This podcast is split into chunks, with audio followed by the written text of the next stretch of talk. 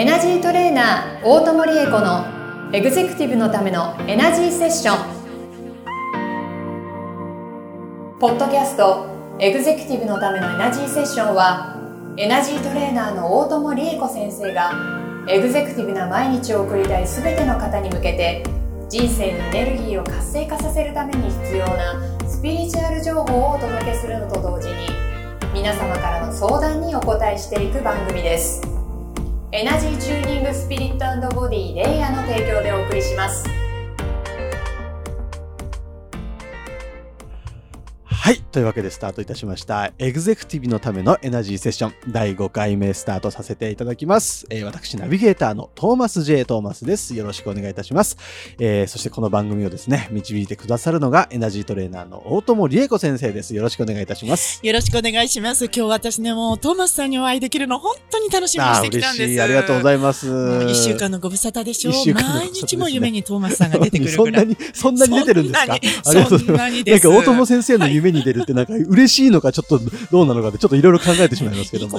いいことですか？ありがとうございはます。ありがとうございます。いや、そう言っていただけるのはね、すごく嬉しい話ですけどもね、第5回目ということで、もうやっと1ヶ月が経ってきて、この番組が始まってね。なんか皆さんもね、こえう、これを、この番組聞くのがなんかはい毎週のね、このルーティンになってってくれたら嬉しいなと思ってますのではい。えーそろそろ慣れてきてくれてるかなと思いますんでね、ぜひぜひたくさん聞いていただきたいですね。はい。はい、よろしくお願はいいします。よろしくお願いいたしまはい、す。では今日の相談に早速移らせていただこうと思います。はい。はい、では今日の相談です。私が結婚できないのは前世でひどいことをしてしまったからでしょうか？という相談です。あートーマスさんね、はい。このパターンのご相談多いんですよあ。そうなんですか。あの、例えばこう、恋愛ね、結構恋大きい男性の方でも、いろんなご縁はつくんだけど、長続きしないとか、あと女性の方でも私男運ないんですとか、いろんな方がいらっしゃるんですよ。はいはいはい。でご自身なりにきっと努力はされてると思うんですけれども、うんうん報われない。うんそうすると人って、どこか自分の預かり知らぬところに原因があるに違いない。あな。それはきっと前世だ。これ相当ひどいことをしちゃったから、今回何か罰を与えられてるんじゃないかなって思いになる方が実は本当に多いんですよそういうね。発想には確かになるかもしれない。あな私もちょっとね、そんな風に思ったことありましたけれどもねそうなんです。か。で、あの、ちなみにね、トーマスさん、じゃあ前世っていうものについてうん少し解説させていただきますね。お願いします、先生。前世って一人の人にどれぐらいあると思います？どれぐらい？そう。一つ？いくつぐらいの一つでは前世。一つではない。一つで。一つじゃない。前世そう。え？どれぐらい？そう。例えばじゃあトーマスさんはね、今回、トーマス、うんにゃーって生まれてから、うんじゃあ17年ぐらい経ってるとするじゃないですか。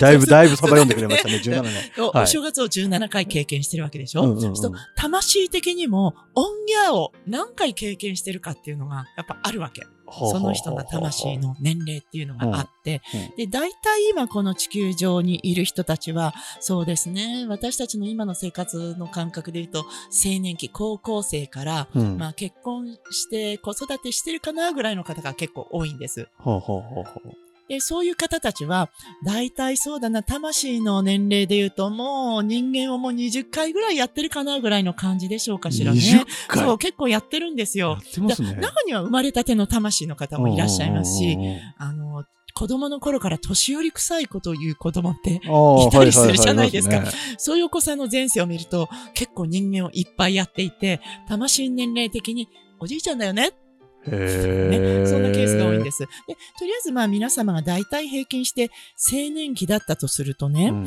でまあ20年ぐ20回ぐらい人生をやってる、うんその20パターンの人生を経験してきてるわけですよ。ほうほうほうほう。そう、その中には、うんやっぱりちょっとね、やらかしちゃって、5また、10また、30またかける人生なんてのもあったかもしれな。ないるほど。でその人に何をしたかということではなくて、うんその方がその人生の中で恋愛を経験した、うんその経験に対してどんな感情を持ったまま肉体を離れて、そして次に向かったかっていうのが実は関係してるんですよね。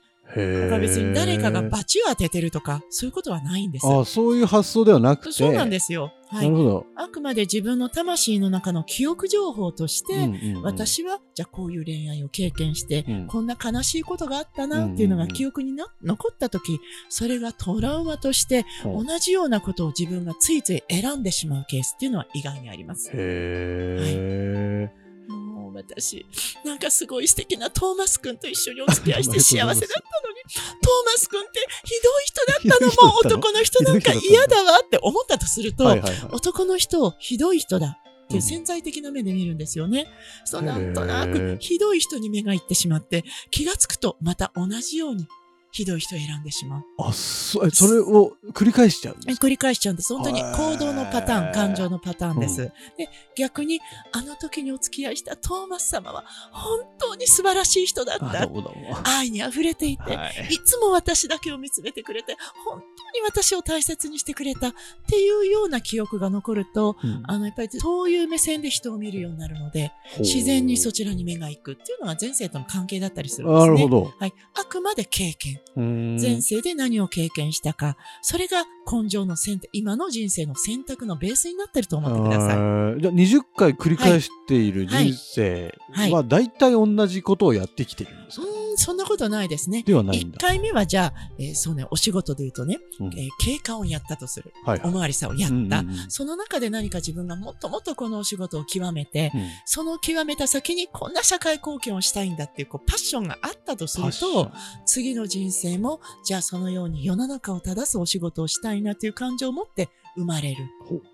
でもそこでやってみて、ちょっと違うことをやりたいかなと思ったとする。そうするとその次の人生はじゃあ命を救う仕事をやってみようかなとか、違う人生では絵を描くことで人の心をこう満たしてあげたいかな。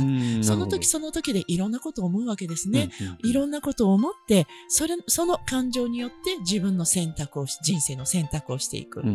その記憶情報の中で、次は何をやろうかなっていうものを選んで、うん。じゃああの時、えっ、と、スーパー脳外科医になりたかったんだけど、まだそこまで至れなかったから、今回はちょっとそれで勝負してやろうんうと思うと、あの、スーパー外科医トーマスが今回生まれるという話になるんですね。すごいですね、それ。すごいんですよ。はい。だから前世というのは、今の人生の歴史のベースになっているものだというふうに思っていただけるといいと思います。その前のじ前世でどんなことをして、どんなことを感じたのか。で、それが鮮烈に残っているものが、比較的今の人生のベースになることが多いですねだから、バチは当たってない。大丈夫。あそういうもんなんですか。あ、ただの自分のパターンなんだな。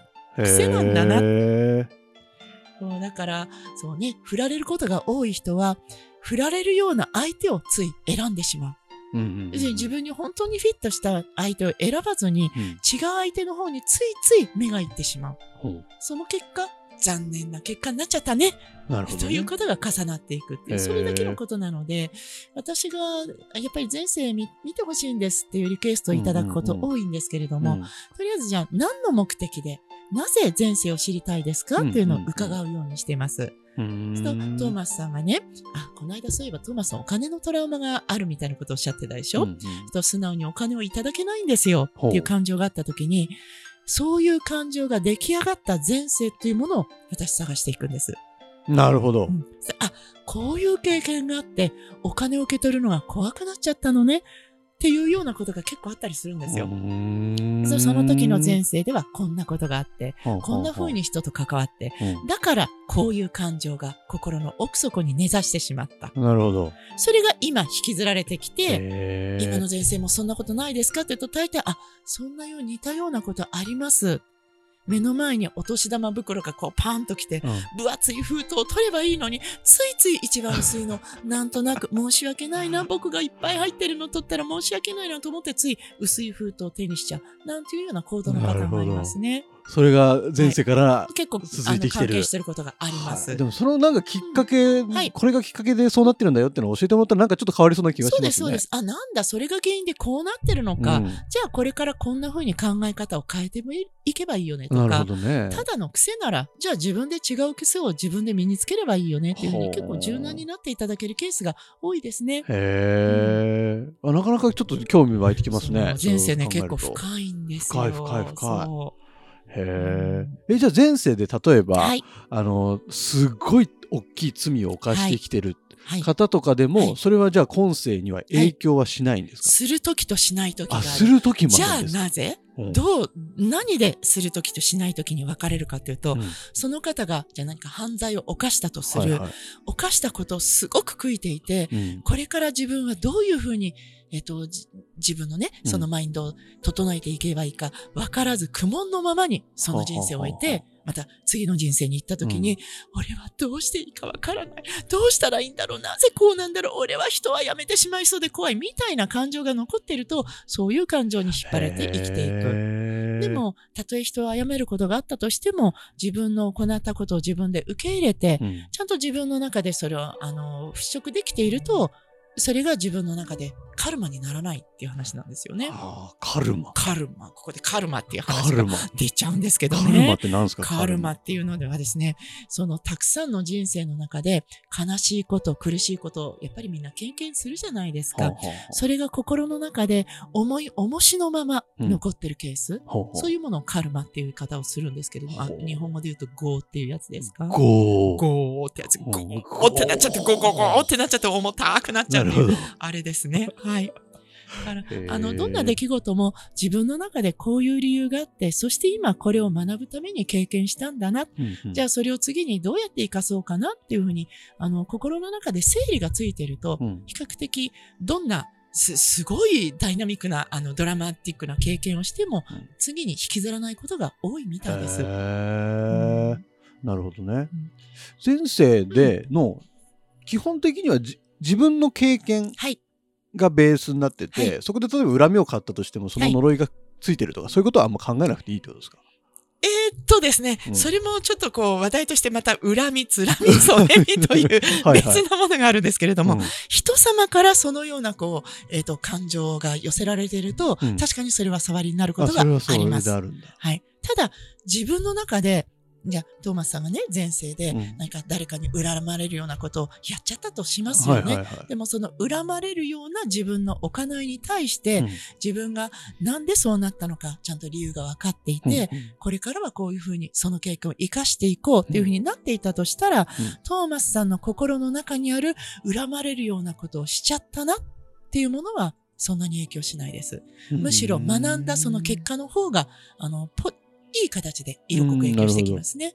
へえ、なるほどね。人の恨み話はね、またちょっと怖いですからね。またいつか別な時にね、しましょうね。はい。その話もすごい聞きたいですね。結構気になるんですね。はい、なるほど、はい、ありがとうございます。はい、で、この相談者さんの、まあ私が結婚できないのは前世でひどいことをしてしまったかっていうと、そんなことはなくて。そうです。ひどいことをしちゃったかもしれないけれども、うんうん、ひどいことをしちゃったことを気にしていた前世があったから、うんうんうん、今もひどい記憶に引っ張られているというだけなので、なるほど。今回どんな幸せを得たいのか、うん、自分はどう生きていきたいのか、うんうん、それをもう柔軟に考えていただいて、うん、私は今回こういうふうに幸せになるんだっていうのをいつも自分に言い聞かせていただければ、自然にその幸せを得る結果の選択をしていくようになる。ああ、素晴らしい。こういうことです。だから気にしないでください。気にしなくていいんだった。うん、それはいいですね。よかったですね。自分が幸せ、こういう幸せになるっていうのを毎日毎日たくさんたくさんイメージしていただく。へはい、素敵。素敵。絶対本当そうなるから。なるほど。うんえじゃあちょっとなんかそんな、そんなテーマでなんか、今日のショートヒーリングは締めてほしいなと思って。はい、わ、はい、かりました。じゃあね、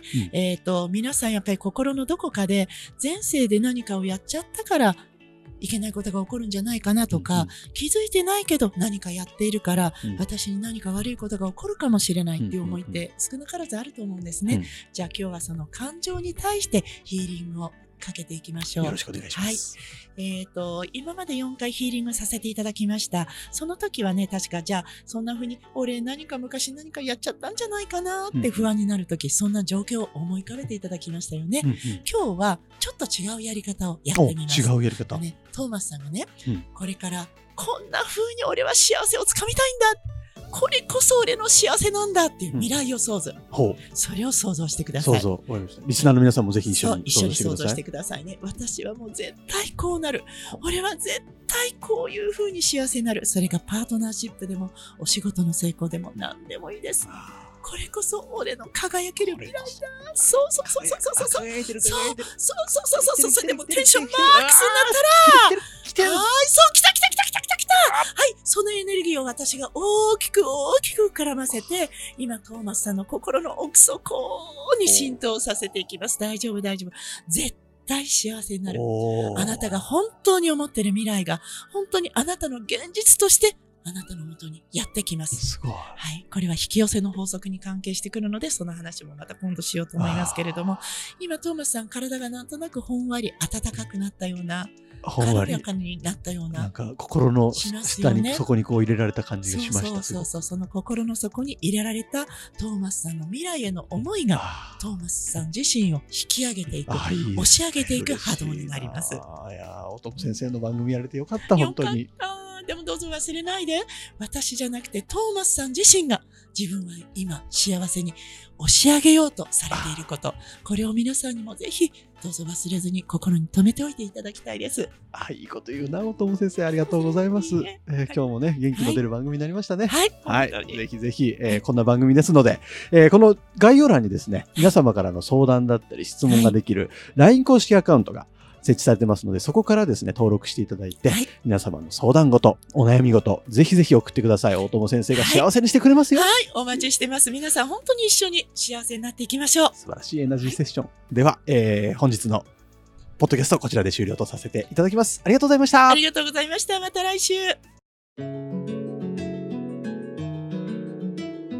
今週のポッドキャストはいかがでしたか？概要欄にあるレイや LINE 公式アカウントから大友先生への相談をお待ちしております。些細な相談でもお気軽にご連絡くださいませ。それではまたお耳にかかりましょう。ごきげんよう。さようなら。この番組は提供エナジーチューニングスピリットボディレイヤー。プロデュースライフブルームドットファン。ナレーション土屋恵子がお送りいたしました。